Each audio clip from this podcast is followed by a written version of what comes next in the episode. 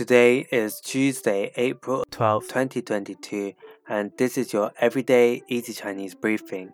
大家好，我是林老师, and in under 5 minutes every weekday, you'll learn a new word and how to use this word correctly in phrases and sentences.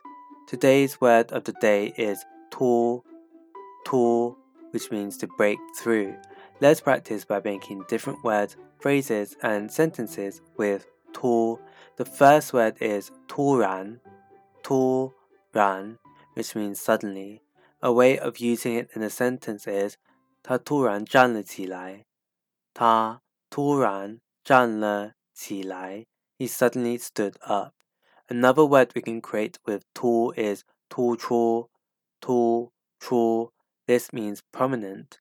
A way of using it in a sentence is 这个产品最突出的问题是太贵了。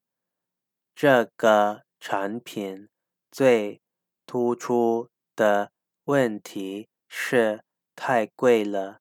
The most prominent problem with this product is that it is too expensive. Finally, we can create the word 冲突,冲突, which means conflict.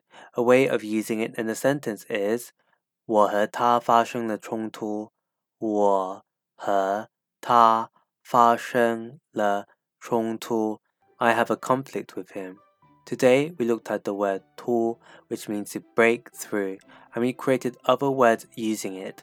These are Turan, suddenly, Tu prominent, and Chong conflict. To see this podcast transcript, please head over to the forum section of our website www.everydayeasychinese.com where you can find even more free Chinese language resources.